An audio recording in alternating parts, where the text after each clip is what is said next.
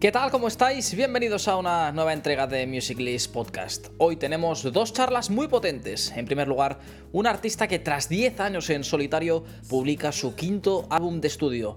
Y por otro lado, también charlaremos con el CEO de una empresa muy potente que ha hecho que la tecnología marque un antes y un después en los espectáculos musicales. Dos entrevistas muy enriquecedoras que arrancan ya aquí en Music List Podcast. Y ahora vuelvo a empezar.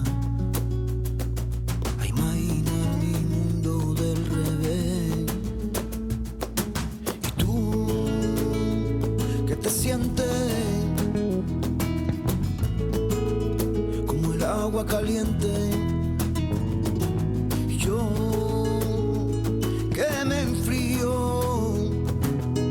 Pues ya tenemos con nosotros a nuestro protagonista del programa de hoy. Él es un cantante y compositor que presenta nuevo disco después de mucho trabajo. Flamenco, rumba, jazz, fusión, un mix de estilos al alcance de muy pocos. Ya nos escucha Miguel Campello. Miguel, ¿qué tal? ¿Cómo estás? Hola, muy buenos días. Aquí estamos, aquí en el campo. Bueno, que- en, en- en lo verde. Descan- ¿Descansando un poco después de, de todo el trabajo del disco ahora o...? Sí, bueno, sí, descansando relativamente porque creo que tengo más trabajo ahora que cuando estaba haciendo el disco. Ya, Estamos ya- ahí de promo y de con los vídeos y tal, y al final nos liamos con todo y sí, sí, bueno. Vacaciones hace que no pillo yo desde el 1996. Bueno, bueno, bueno. Es la otra, la- la otra parte que os toca. Después del curro vuestro tenéis que hacer también esas, esas otras cositas. Pero bueno, seguro, Sí, seguro sí, que sí. Pero bien, contentos, contentos. Claro que sí. Bueno, eh, bueno, en primer lugar, ya, ya lo he comentado, pero estás de estreno, ¿no? Em, quinto álbum de estudio en tu carrera en solitario. ¿Cómo han ido estos meses de trabajo? Bueno, eh, el disco llevo cerca de dos años, ¿no? Ahí liado.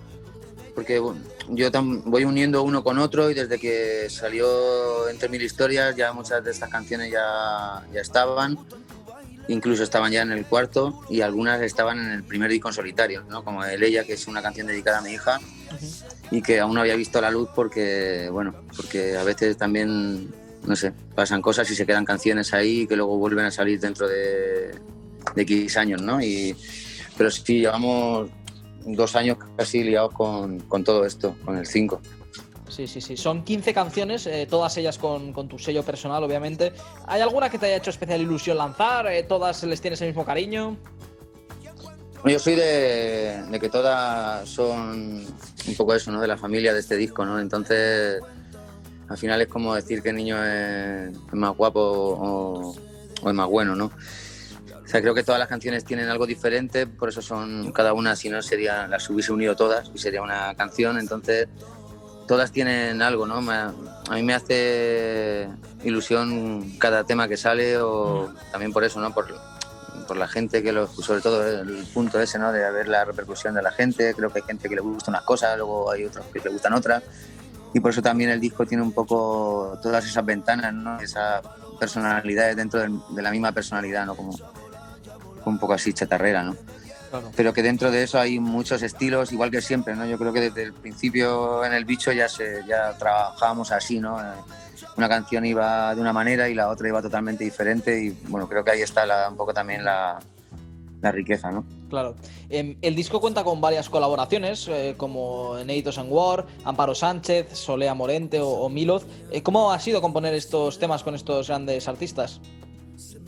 Pues ha sido, pues así muy de, de porque, no sé, era un poco como por amistad, por, o sea, no ha sido nada, sino porque, por ejemplo, el tema de Ya está con Natos y Guaor es que me faltaban ellos ahí metiendo esas rimas que han metido, ¿no? En el caso de Amparo igual, pasó aquí por casa y había un, un huequecito también que, que en esa canción yo creo que, que era, era suyo, ese hueco era para ella. En el caso de Soleá, lo mismo, ¿no? Es un tema también en, en Detrás del Cielo que, la, no sé, es la primera vez quizá que hago un tema así, de ese estilo, con, con ese ambiente. Y también pensé en ella y, y bueno, por la amistad que, nos, que tenemos y tal, pues enseguida puedes dejarlo caer y decir, oye, ¿os apetece o no os apetece? Entonces, en este caso apetecía y bueno, Milo, que es mi hijo, que está ahí siempre pasándome con un pendrive bases nuevas que hace, está todo el día haciéndome bases para ver si me cambia el chip en la cabeza, me quiere sacar de me quiere sacar del flamenco y meterme en otros en otros embrollos y bueno, y ahí estamos ahí pues muy bien, todo muy ha sido todo muy eso, ¿no? Muy natural y de una manera que, que ha salido un poco así, ¿no? Sin quererlo ni beberlo, han salido unas colaboraciones que, que cada uno tenía ahí su espacio y creo que les pertenecían a, a todos, ¿no? Claro, claro. Em, ¿Cómo se consigue, por un lado, tener un estilo tan característico como el tuyo, pero a la vez eh, fusionando cosas tan diferentes como el jazz o, el flamenco? Pues es un poco, no sé, yo siempre he pensado que la música es la música, eh, do, re, mi, fa, sol, así, la, así, así con sus bemoles, sus sostenidos y toda la historia. Y entonces luego están los ritmos que quieran meterle, pero al final las canciones son canciones, ¿no? Tú puedes coger cualquier canción y tocarla por bulerías. La coges, la cambias y la, y la haces flamenca, ¿no? Y a lo mejor es una canción, yo que sé, el otro día me canté la de, en un programa, la de A quién le importa, de Alaska, y, y, claro, si alguien no la ha escuchado antes la otra versión, pues piensa que es una bulería, porque claro. parece que esté hecha para ir por bulerías, ¿no? Y de hecho la bulería, por ejemplo, es un palo flamenco que, que acepta todas las canciones muy bien, ¿no? Todo lo puedo, yo casi todo lo hago por bulería, ¿no? Cuando cojo el Mediterráneo de Serrat o cojo cualquier canción, la meto por bulería, soy el niño de la bulería. Claro. Y, y, entonces, bueno, quitándote prejuicios y historias y movidas de que, porque a mí me gusta todo tipo de música, yo hace tiempo que vengo escuchando ya cuando era crío, pues desde los Nirvana, pasando a Radiohead, a los Leños, los Triana o yo qué sé. Y, y, es verdad que, bueno, que, que hay una, lo que es una actitud a nivel musical que nos une, une las cosas, ¿no? Y, Igual que cuando juntas el flamenco con música hindú o música marroquí, uh -huh. dices, joder, si es lo mismo, pero con otro idioma o con otra medida, ¿no? Con otros compases de medida. Pero que creo que te, tenemos que estar abiertos, ¿no? Creo que lo que son las cosas no tienen por qué quedarse en un solo sitio, ¿no? La maceta claro. de vez en cuando en invierno yo la cambio, la pongo en, en, al sol y en verano la quito del sol porque claro. pega más fuerte, ¿no? Uh -huh. creo que esas deben, deben eh, ser un poco así, ¿no? Flexibles y cambiantes para que no nos aburran a uno mismo, ¿no? Porque si hiciese al final también si haces la misma canción o el mismo estilo todo el rato, alguien va a aparecer y también se va a cansar, ¿no? Incluso yo mismo. Correcto, correcto, correcto. Eh, de los cinco discos que has publicado en solitario, no sé si este igual es el que estás más orgulloso o el más especial. Bueno, por un lado, sí, es eh, uno de los más especiales porque, porque sí que al final se ha hecho de una manera muy tranquila, con, un, con muchas menos decisiones a la hora de tomar decisiones y, y al final, bueno, para lo bueno y para lo malo, el marrón te lo comes tú, ¿no? De, si está guay, está guay, si no, pues, pues no, yo qué sé. Pero también es que hay, como, hay gustos para todos los colores. Y entonces, para mí, todos los discos han sido especiales, ¿no? Cada uno en su momento fue especial luego, pues el siguiente... Me pasa que siempre me gusta la última canción que hago, ¿no? Es como el último tema, lo último que estoy haciendo es lo que más me gusta, es lo que más me motiva, ¿no? Me pasa que también que lo que ya he hecho, no es que lo olvide, pero sí que no vuelvo a escuchar. Soy una persona que se pasa todo el día intentando hacer una canción nueva, ¿no? Me encanta hacer claro. canciones nuevas. Claro. Entonces las antiguas la, las tengo y de, de, vez en cuando me escucho canciones que digo, hostia, si, si esto es la hostia. Qué bonita la frase, ¿no? Y se me había olvidado ya totalmente ni que la había escrito o que la había hecho o que existía esa canción, ¿no? También claro. ¿no? son muchos discos, muchos años, pero sí que de todos los discos estoy orgulloso y de todas las producciones estoy orgulloso y nos lo hemos pasado siempre bien y es lo que nos vamos a llevar ¿no? de aquí, de, que cada disco haya sido, porque los discos cuestan mucho de hacer, entonces ese tiempo que rodea el disco tiene que ser lo mejor posible para que al final salga algo que, emocione, que llegue, que te haga sentir, ¿no? Claro. Eh, ya son 10 años, Miguel, desde que dejaste la, la, banda El Bicho, una banda que marcó una época. Siempre os pregunto lo mismo a los que decidís arrancar vuestra andadura en solitario. Con lo que cuesta llegar a lo más alto, ¿por qué decidiste empezar tu proyecto en solitario? Bueno, fueron, como te decía antes con las colaboraciones, fueron cosas naturales de, de eso, de muchos años estando toda la banda juntos, viviendo en un local de ensayo, pero, vamos, literalmente.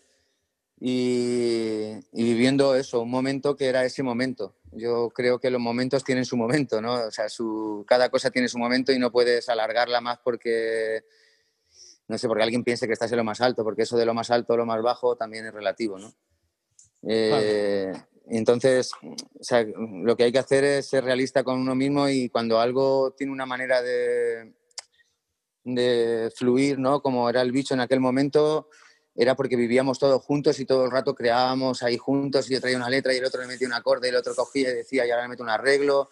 Entonces era una convivencia musical, ¿no? Que eso es muy, muy raro que, suceda porque en aquel momento teníamos todo el tiempo del mundo para, para eso, ¿no? Y de repente un día dejamos de tenerlo por cosas, eh, nos distanciamos, eh, nos fuimos a vivir cada uno a una parte de, de aquí de la península y, costaba, ¿no? Costaba arrancar otra vez algo que antes funcionaba, lo que hablamos, ¿no? Eh, como un coche si le quitas una rueda. Claro. en cuanto hay uno que no puede ensayar, el otro, oye, que no puedo ir hoy, que es que tengo. Yo empecé también a eso, me fui lejos, eh, tuve a mi primer hijo y, y, era un poco eso, ya locura, ensayar, vernos, quedar y crear. Sobre todo crear juntos es muy necesario. Entonces al final acaba cada uno haciendo un poco lo que mejor sabe, ¿no? Y yo sigo haciendo lo que hacía antes, que es escribir, componer y cantar. Claro. Y me encanta, me encanta todo lo que suceda también después que ha venido, porque también se han, o sea, el bicho era una banda que, ya te digo, que fue la hostia y que, y, pero es que ahora hay otra banda de amigos también, que, o sea, que tampoco es que esté solo, ¿no? no es, cuando dicen en solitario, dice, bueno, vale, pero hay una banda y hay muchos de ellos también, ¿no? O sea, los que hemos podido un poco más cercanía o de alguna manera más la logística, hacerla más sencilla para eso, ¿no? Para crear ensayos, porque no solamente ser una banda ya está. Yo creo que la música es, necesita ensayarse mucho, crear muchas cosas juntos para que el tren funcione, ¿no? Si no, al final es un vagón de pasajeros desconocidos. entonces, al final lo que pasaba con el bicho un poco, ¿no? Que éramos un, un vagón de tren pero que ya cada uno había hecho un camino porque también nos apetecía, porque llevábamos mucho tiempo a lo mejor de mucho, mucho esfuerzo, que no, porque eso, ¿no? La, en poco tiempo la liamos mucho y a nivel musical yo vuelvo, sigo escuchando los discos y digo, madre mía, qué currazo hay aquí de arreglos, de historias y tal, que es muy complicado, ya te digo, vuelvo a repetirme, de, de crearlo en la distancia, ¿no? Claro. Em, ya para ir terminando, Miguel, em, ¿cómo crees que has ido creciendo y evolucionando en este tiempo? Pues yo crecer no he crecido desde octavo, creo, desde, sexto. me he quedado igual y me gusta, me gusta estar así. Me gusta sentir un poco, mm, a veces eso, no ignorante de X cosas y, bueno, y crecer en otros aspectos de que cada uno lo llevamos, ¿no? Como, no sé, entender las cosas que antes no entendía, pero claro, a veces son cosas que a mí me importan y a otros no, ¿no? Y eso me ayuda a un poco sobre todo a, creerme, ¿no? Es muy importante cuando creas un proyecto, el creértelo y el que las canciones te, lleguen a decir algo, porque si no, nunca vas a decir nada a nadie. Claro. Entonces, he llegado a eso, un poco he crecido en ese aspecto, ¿no? que antes no me gustaba nada, nada cuando me oía o cuando escribía o cuando tal, y ahora empiezo a entenderme, como, como alguien que vive conmigo y me dice, mira, tío, esta canción está guay, ¿no? Claro. bueno. Géminis, entonces tengo ahí eh, el colega al lado siempre un poco de, eso, ¿no? Y bueno, sí que en ese lado sí que noto un poco eso, ¿no? Que estoy a veces más tranquilo a la hora de, de escribir o decidir, aunque cuesta, ¿no? Aunque cuesta muchas veces saber si esto que estás haciendo está bien o está mal, ¿no? Lo sabes, nunca lo vamos a terminar de saber. Eso lo tiene que decir el público, ¿no? Al final. Correcto. Em, y ya la última, Miguel. Eh, sé que es complicado, que estamos con la pandemia, y pero bueno, de cara a la presentación del. ¿Qué pandemia? ¿Qué ha pasado? ¿Qué me estás contando? No me jodas que hay una pandemia. ahí en el campo no ha llegado, ¿no? La pandemia. No, no, es que el otro día escuchaba a Ortega, la noche de Ortega, y se lo dijo el Marco, se lo dice, ¿qué pandemia? dice, ¿no se ha enterado de la pandemia? dice, ¿qué me estás contando? bueno, em, nada, quería, quería preguntarte eso, si tenemos fechas ya o dónde vas a presentar el disco, eh, bueno, algún conciertillo. Pues esto está todo loco, o sea, está muy loco lo de las fechas y tal, y, ahora mismo la verdad es que si te digo algo te voy a mentir, porque está un poco todo en- pendiente de un hilo, ¿no? De saber si se puede hacer o no se puede hacer o cuándo se puede hacer. La, nuestra ilusión y la ilusión de todos, la gente del gremio, es eso, que, que esto mañana nos despertemos y haya sido una mala pesadilla, ¿no? Bueno, bueno, bueno. Eh, Miguel Campello, ha sido un auténtico placer poder charlar contigo. Esperamos que vaya muy bien este nuevo lanzamiento, este nuevo álbum y nada, muchos éxitos y muchas gracias. Muchas gracias y eso, y que nos veamos pronto por, por los bares. Gracias, Miguel. Gracias a ti. si la tierra es plana o es redonda, quién lo sabe. Sepa que me raye, no te fuerte. Ya desde pequeño me crió en la calle.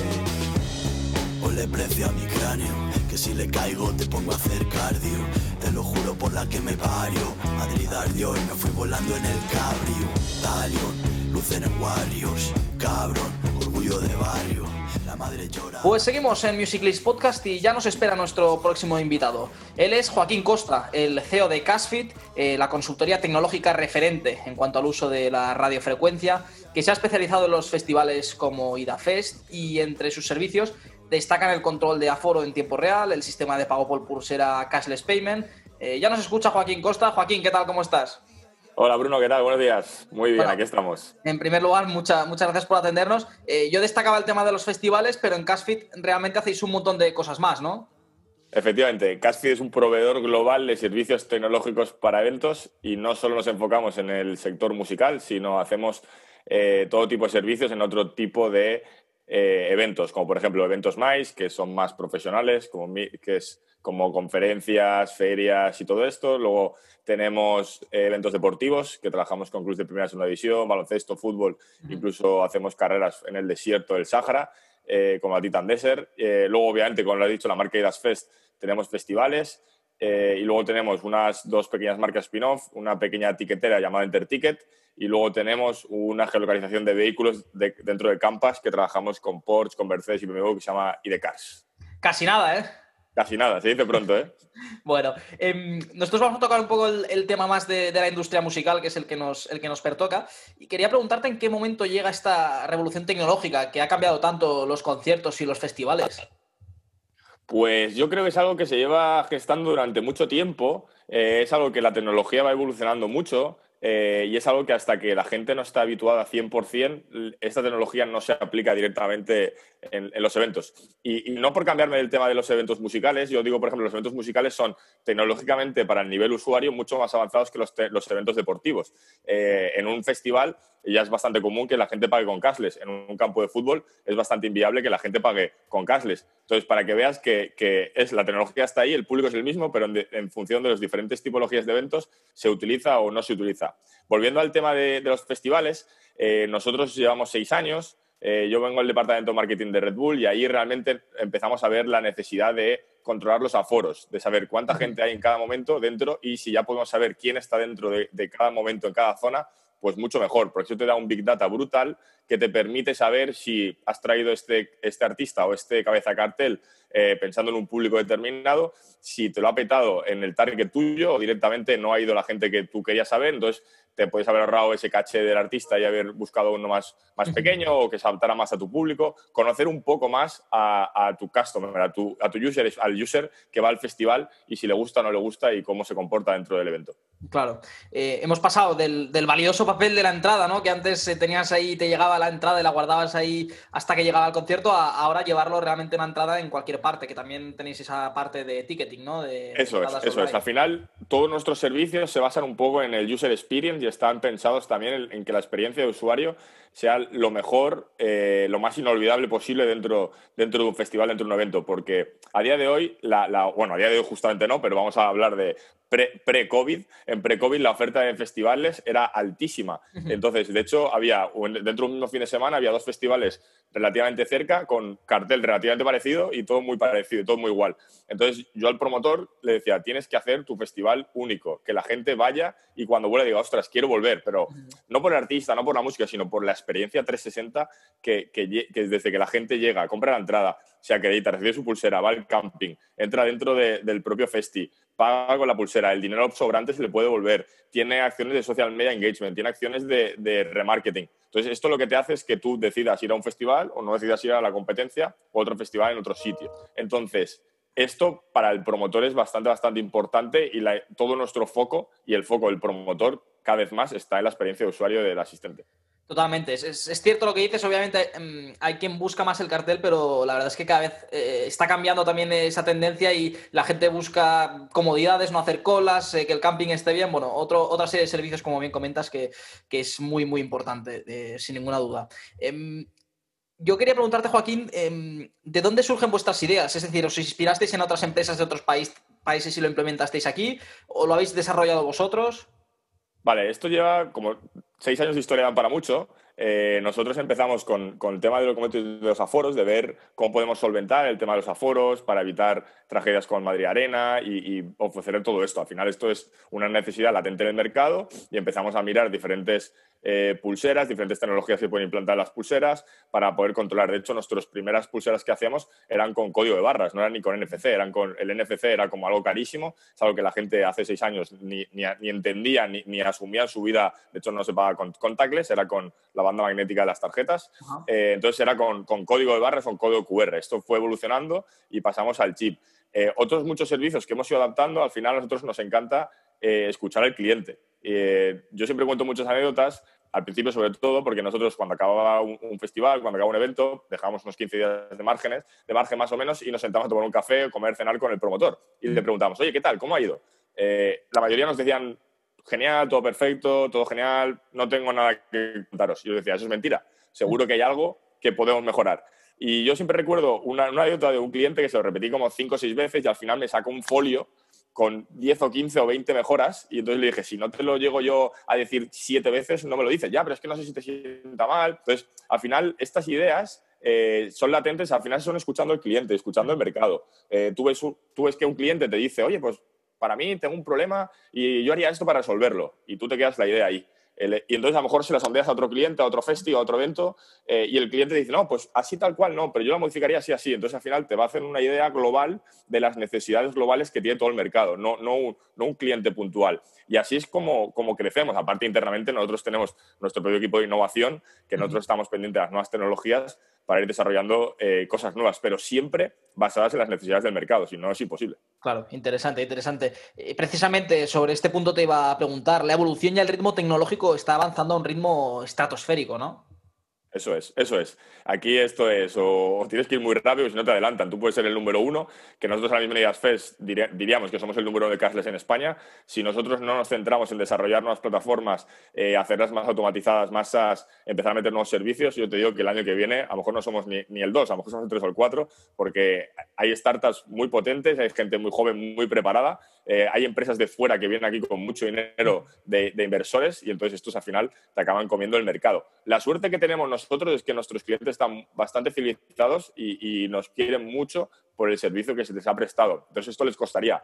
Pero sí que es cierto, la tecnología va muy y tenemos que estar siempre vigilando nuestro entorno y vigilando estas nuevas tecnologías para mejorar los servicios y, los productos que tenemos. Em, quería preguntarte ahora, Joaquín, ya para ir terminando, eh, sobre el tema de la pandemia, que imagino que como a todo el sector en general os ha afectado de forma negativa, ya que se han realizado, pues apenas se han realizado festivales y, muchos menos conciertos, pero yo quería darle un poco la vuelta a la pregunta. Em, estos meses, ¿en qué habéis estado trabajando? Em, hablabas también antes del control de aforos, que también más si cabe ahora coge una importancia muy relevante. Eh, ¿Cómo habéis estado trabajando estos meses, eh, sobre todo a nivel de, producto vuestro? Pues muy buena pregunta. Al final empezamos creando un Music Fest Meeting, que es un congreso online eh, de promotores, proveedores, músicos, juristas, medio ambiente, festivales, todo, tipo, hablando de cómo está el sector, cómo está el sector, cómo se podía crear una especie de lobby de presión conjunta. La verdad que tuvo muy buena acogida la gente le gustó. Fue durante una semana, dos charlas al día, genial.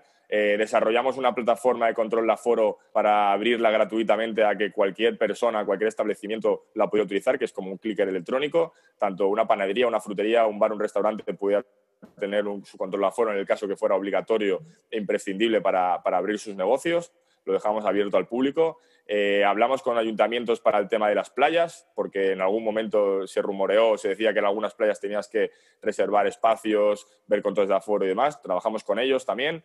Y ahora últimamente hemos desarrollado lo que llamamos Scan and Delivery, que es un producto donde la gente, como va a los conciertos sentada, pueda pedir no solo ver la carta eh, de manera online, sino que pueda pedir a través de un QR y solicitar pagarlo con TPV online, pagarlo con, con card o con cash directamente y el camarero te, sirve. Con lo cual, eh, ampliamos el espectro de consumo no solo a los descansos, no solo al previo del, evento, sino lo que dura todo, todo, el concierto. También estamos aprovechando para hablar con, con países extranjeros que los colaboramos con Sudamérica, Portugal, Italia, Francia y sobre todo Estados Unidos, eh, porque ahí las restricciones son diferentes aquí y entonces nuestra tecnología SaaS y en la nube sí que se puede aplicar. Por ejemplo, los Scan Delivery en Uruguay se pueden hacer eventos de 3.000, 4.000 personas que ahora mismo en otros países no tienen esas, esas restricciones y Uruguay no las tiene. Entonces, no hemos parado. Eh, nosotros aquí podíamos eh, optar por una, dos vías. La primera vía es jugar al pobre de mí y echarnos a llorar y decir qué más suerte hemos tenido. O la siguiente seguir trabajando, pensando que esto en mayo, junio pasará, incluso antes, y estar posicionado en la primera línea de salida y estar ahí para que los clientes lo que nos necesiten. Qué, barbaridad, Joaquín. La verdad es que, bueno, em, los, emprendedores lo, lleváis dentro esto, ¿eh? de, reinventarse o morir, ¿no? Dicen. Eso es, sí. Sí, al final, ya te digo, hay que aprovechar cualquier momento. Yo siempre digo que hay que aprovechar una debilidad, hacer una, eh, fortaleza y, cualquier amenaza hay que hacerle una oportunidad. El, análisis DAFO, esto que se hace, pues es tal cual. Es, es, no ponernos a llorar, es ponernos a remangarnos las mangas, nunca mejor dicho, y empezar a trabajar, empezar a currar y volver a empezar otra vez para, ofrecer, para ser mejores el, día de mañana. Bueno, bueno, la verdad es que mm, qué barbaridad de, cosas que estáis, que estáis haciendo. Ya la última, Joaquín, em, de cara al 2021, eh, veremos grandes cambios a nivel logístico y tecnológico en los festivales. Eh, ¿Crees que se van a poder mm, volver a realizar con normalidad, ya hablando de cara al verano del 21, o tampoco sois muy optimistas, sobre todo a nivel eh, nacional? A nivel, a ver, yo creo que todo esto en función de lo que el gobierno decida y dictamina, obviamente, pero el tema de la vacuna, es decir, si diciembre, enero entiendo que la gente se está vacunando a un ritmo decente, normal, en mayo tú has vacunado a un 20, 30, 40% de la población, en el caso que se quiera y se vaya rápido y se tengan las vacunas correspondientes, las dosis, eh, con lo cual yo asumo que en junio, julio pueden haber eventos de 15.000, 20.000 personas sin ningún problema. Los eventos de 50.000, 80.000 y demás, no lo sé, ojalá se hagan. Eh, yo creo que el, lobby del fútbol va a hacer mucha presión para que si tú en Camp Nou o en Bernabéu metes 50.000 personas, ¿por qué no hacer un festival de 50.000 personas? Creo que eso va a jugar eh, a favor del, sector de los, de los eventos. Eh, y luego otra cosa muy positiva que yo veo es que el World Mobile Congress ha dicho que él en junio sí que lo hacen. y fueron los primeros en cancelar cuando no había nada aquí. Dijeron, eh, nosotros cancelamos, que tenemos un seguro antipandemia muy bonito que nos va a pagar todos los costes. Eh, entonces, si ellos son los primeros en decir que en junio 2021 hacen el Mobile Congress en Barcelona, eh, a mí me da tranquilidad porque esta gente tonta no es y es bastante se entera de las cosas antes que el resto, con lo cual algo sabrán ellos para que en junio no se la jueguen y lo hagan. en cuanto a tecnología, yo creo que va a haber mucho más cashless y que no creo que la gente eh, quiera pagar por tokens, monedas, tickets y, va a haber mucho más cashless, tanto eventos más pequeños como más grandes. yo creo que va a haber una aluvión de peticiones, ya no a nosotros, sino a otras empresas del sector, para meter tecnología. Eh, y luego yo creo que al final, pues con mascarilla nos tendremos que acostumbrar al verano que viene, ir con mascarilla y poco a poco ir quitándola conforme todo el mundo esté vacunado. Pero ojalá la música siga sonando y esperemos que siga sonando en el verano de 2021. Bueno, bueno, te, has mojado, Joaquín, eh, a, mi pregunta eh, y eso, y eso me gusta, la verdad, me gusta. Eh, Joaquín Costaceo de Casfit, ha sido un auténtico placer poder charlar contigo. bueno, nos hemos enterado de muchísimas, de muchísimas cosas, hemos descubierto un poco más vuestra, vuestra compañía y nada, os deseamos lo mejor y, muchos éxitos, que ya veo que no paráis, así que, que, eso es bueno. Muy bien, muchas gracias, Bruno. Para las veces que haga falta y las necesites, contar con nosotros. Gracias, Joaquín. Hasta luego.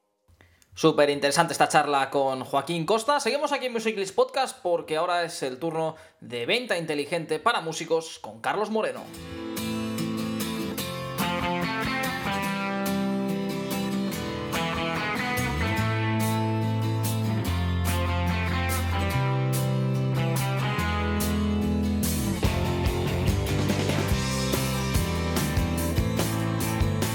Hoy el gran Carlos Moreno estrena el consultorio con dudas y preguntas que le habéis hecho llegar a través de las redes. Recordad que podéis seguir enviando vuestras preguntas, así que Carlos, todo tuyo. Bueno, muy buenos días. Muchísimas gracias, Bruno, eh, por, la presentación y nada. Eh, eh, estoy encantado, estoy encantado de estar aquí una vez más con vosotros Como sabéis, soy Carlos Moreno, ortega.com, experto hace 25 años ya en marketing digital y en neuromarketing hace 9 años. Y bueno, he trabajado infinidad, infinidad eh, de trabajos, tenemos varios laboratorios científicos, es parte de la neurociencia, la extrapolamos luego al mundo de las páginas web y sobre todo el mundo de la, de la venta. Y hoy eh, quiero, mm, quiero resolver eh, tres preguntas que nos han enviado. Nos han enviado algunas más. Lo que pasa que no hay mucho tiempo y, bueno, iremos resolviéndolas programa a programa, ¿de acuerdo?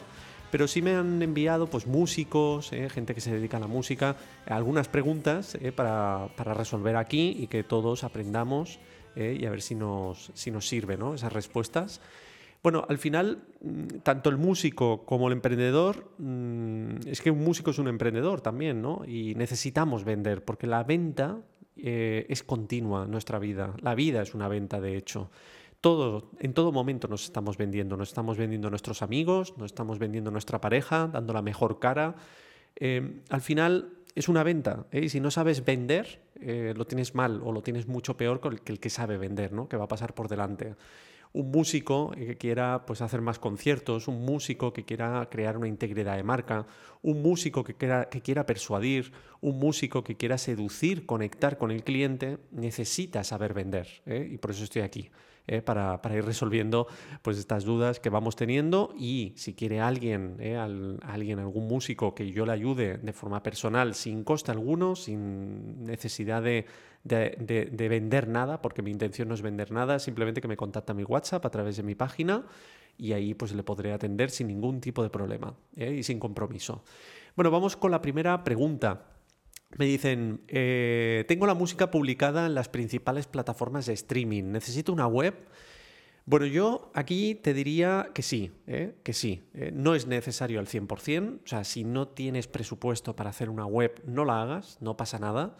Eh, lo importante, fíjate una cosa, eh, fijaros, eh, una cosa, lo importante en el, mundo del marketing es igual de importante tener una web, yo siempre digo que es el alma del proyecto y más una web con neuromarketing y estudios científicos y psicológicos que hay detrás, o sea, porque todo tiene que tener un porqué y hay una gran diferencia entre gastar e invertir. Cuando tú gastas, bueno, pues estás haciendo una web de, cualquier manera, muy barata, eh, te la hacen pues con unos colorines, bueno, porque a lo mejor al diseñador o la diseñadora le encajan eh, y creen que es idóneo, ¿no? Pero realmente en el cerebro, nosotros que estudiamos la mente del cliente, eh, va mucho más allá, ¿no? Todo esto. a lo mejor el, color, la tipografía, la forma, el tono, los códigos reptiles, los dolores emocionales, etcétera, todo está mal enfocado. y al final, en vez de persuadir y seducir, hacemos todo lo contrario. Eh, disolvemos realmente la, probabilidad de venta, ¿no? Yo siempre digo que la web es el alma del proyecto, el alma. Y si yo veo una web, tendría que verte a ti. ¿eh? Es un espejo al final, ¿no? Entonces, mm, pero es igual de importante tener una web que darle difusión. Por eso digo que una web es una parte, es una pata, ¿eh? pero otra pata muy importante son las principales plataformas con las que difundes esa web. Facebook, YouTube, no sé, podcast eh, inbound marketing, blog, eh, SEO, SEM, etc. Hay muchísimas técnicas, ¿eh? muchísimas. Em, entonces, yo te diría que no es necesario al 100%, pero si la tienes, mucho mejor. ¿Por qué? Porque vamos a crear integridad de marca, vamos a crear conexión, van a ver realmente qué haces, a qué te dedicas, en qué eres bueno, qué solucionas, y todo esto lo van a ver en una web. ¿Eh? En una plataforma de streaming, si tienes la música subida a una plataforma de streaming, lo único que van a poder oír es la música, pero no van a poder saber quién es la persona que hay detrás de esa música. Porque muchas veces puede ser un virtuoso, puede ser un músico muy bueno, pero si eres una mala persona o eres una persona pues déspota, em, intransigente, cabezona, bueno, mm, de aquella manera... Eh, una persona que no eh, borde, sobria, tajante, etcétera, pues indudablemente no vas a conectar con ciertas personas. ¿eh? A lo mejor esa persona que te contrata, pues no va a conectar simplemente por lo que eres, ¿eh? como eres, no por la música que tocas ¿eh? o por lo bueno que eres. Porque cuántos genios hay mm, que hacen las cosas increíblemente bien, pero es insoportable estar al lado de ellos. ¿Por qué? Porque son genios, precisamente, ¿no? Entonces, mm, aquí hay que, buscar ese equilibrio, la ecuanimidad, ¿de acuerdo? Yo te diría, sí, plataformas streaming perfecto, es una manera de difundir, pero una web es el alma, ¿eh? una web es el alma. Y más oportunidad que vas a tener en una web para persuadir y convencer, no la vas a tener en una plataforma de streaming. Por eso te digo que no es necesario, pero si la tienes, mucho mejor. Y si es una web ganadora, todavía mejor. ¿eh? No hagáis webs, ¿eh? nosotros cuando hacemos páginas web, indudablemente hacemos webs ganadoras, porque hay una gran diferencia entre una web normal hecha de cualquier manera, como decía, gastar e invertir. Gastar hace todo el mundo, invertir lo hacen muy poquitos. ¿eh? Bueno, vamos a por la siguiente pregunta. Dice, si el último lanzamiento que tengo es de hace tres meses, ¿qué mensaje debería comunicar en mis redes sociales para mantenerme conectado con la audiencia y seguidores?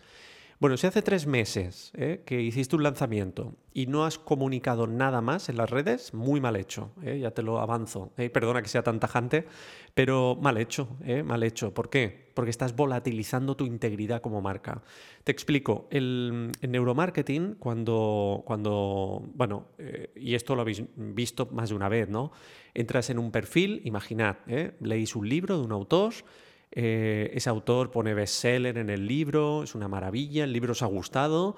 Y vais a su red social, imaginad que tiene cinco seguidores, solamente en la red social. Mm, bueno, es un poco extraño, ¿no? Vais a, vuestro, a su YouTube y tiene 100 mm, vídeos, por ejemplo, tiene un buen material, pero sin embargo tiene 20 suscriptores solamente en YouTube, ¿vale? Fijaros que no hay integridad como marca. Fíjate, yo Em, de alguna manera pienso, hago y soy. ¿De acuerdo? O sea, lo que yo pienso es lo que yo hago y lo que yo hago es lo que yo soy realmente. Tiene que haber una integridad. Todos los elementos tienen que ser homogéneos. Es decir, si tú no haces ningún comunicado en tus redes sociales hace tres meses y simplemente lo has comunicado con el lanzamiento, lo único que quieres la percepción que va, que va a tener el cliente de que lo único que quieres es vender, vender y vender. ¿Eh? Mm, o, difundir tu lanzamiento y ya está, ¿no? Hay que dar valor, ¿eh? hay que dar valor, hay que difundir, hay que crear el mensaje continuamente, ¿eh? continuamente contenido de valor, sin esperar nada a cambio. Es una técnica de las, de, las 100 que yo aplico, aplicamos en entornos digitales persuasivas, dar para recibir, pero dar sin esperar nada a cambio. El dar para recibir ya lo recibes de forma automática. El universo de alguna manera funciona así. Cuando tú das, recibes, ¿eh? sea bueno o sea malo. Entonces yo te diría que por favor trabajes esas redes, ¿eh? no las dejes abandonadas. ¿Por qué? Porque si ahora después de tres meses publicas algo, la gente ya está totalmente desconectada, no hay integridad como marca y volatilizas realmente pues esa, em, esa, continuidad ¿eh? de flujo de valor en tus redes sociales y por tanto tu marca se, ve, se va a ver afectada. ¿De acuerdo? Venga, vamos a por la última pregunta. Actualmente, aún en pandemia y sin la posibilidad de hacer conciertos, ¿qué actividades, iniciativas puedo hacer para mantenerme activo? Bueno, esto es una gran pregunta. Eh, bueno, todas son grandes preguntas, pero esta em, es un poquito más delicada, más sensible, porque vivimos, como sabéis, en una época muy complicada, eh, muy complicada, no solo en el sector de la música, sino en todos los sectores. Eh. Nosotros lo hemos notado en mis tres agencias de publicidad y marketing y neuromarketing eh, y también mis laboratorios. lo hemos notado en todo. Y esto, y fijaros que nos dedicamos al, al marketing online, pero esto al final se nota, porque hablas con un cliente, te va diciendo, hablas con otro, te va contando, etcétera, ¿no? Esto es un poco salpica a todo el mundo la pandemia. Pero, pero tenemos el recurso más valioso que existe hoy día, y es el conocimiento. Yo siempre digo aprender para vender, ¿eh? aprender a vender, ¿eh? y no vendas sin haber aprendido antes. Por eso, fórmate con buenas, buenos profesionales, fórmate con cursos muy potentes. En la mayor academia gratuita de formación hoy día, para mí, es YouTube. En YouTube puedes aprender desde inteligencia artificial, si te da la gana, hasta, no sé, eh, hasta bricolaje. Es que puedes aprender lo que quieras, ¿de acuerdo? Entonces, lo primero que, yo te diría que no tienes posibilidad de hacer conciertos es que primero empieces a aprender, ay, perdón, empieces a aprender, ¿eh? Aprender técnicas de venta, neuromarketing. Eh, tienes mi, yo tengo cursos gratuitos. ¿eh?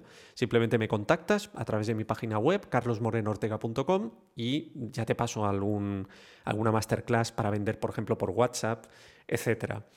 ¿Por qué? Porque luego, cuando todo esto pase, tendrás herramientas y vas a pasar por delante de tu competencia, cosa que tu competencia no habrá hecho los deberes, seguramente, o, lo habrá hecho de otra manera y eh, pues tú tendrás técnicas mm, más efectivas o más airosas para que se produzca esa chispa en la venta, ¿no?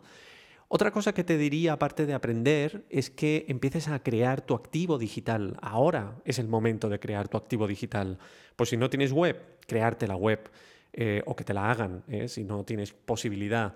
Em, si, no tienes canal en YouTube, créate un canal en YouTube, sube tu música, ¿eh? em, date a conocer en canales, en redes sociales. es muy importante generar contenido de valor continuo y, y, si puedes ser creativo, mucho mejor. Pero hay que generar, hay que generar contenido de valor porque Em, fíjate lo que estás haciendo, aprender por un lado y generar contenido. ¿No te está dando dinero? No, ¿eh? no te va a dar dinero, ¿eh? dinero directo. A lo mejor te ve alguien y te contrata a alguien, ¿no? Mm, pero no, no es el objetivo. El objetivo es dar para no esperar nada a cambio. Tranquilo que ya lo recibirás. Yo siempre digo, el dinero, el éxito, la fama, todo lo que anhelamos eh, en un negocio, cuando empiezas un negocio, mm, no tendría que ser el objetivo el dinero. El dinero viene solo viene solo y automático. Hacedme caso que llevo 25 años haciendo eh, negocios y haciendo sobre todo negocios online, activos digitales, ¿no? de, éxito.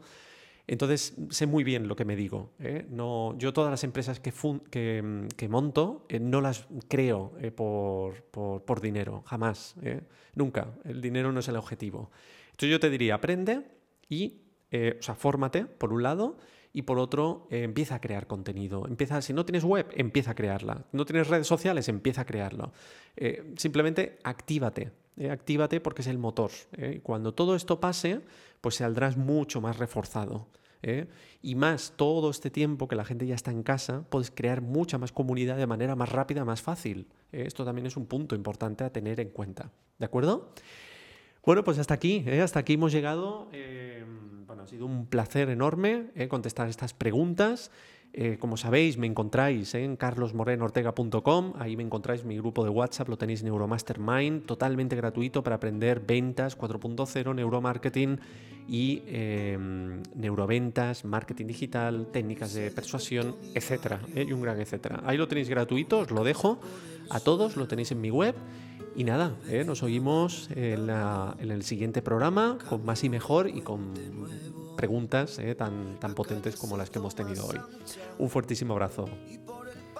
Gracias Carlos, pues hasta aquí una nueva entrega de Music List Podcast. Esperamos que hayáis disfrutado de este programa. Seguimos trabajando para traeros a los mejores protagonistas y las charlas más enriquecedoras. Muy prontito, más novedades y un nuevo programa. Hasta entonces, un saludo de Bruno Ballester.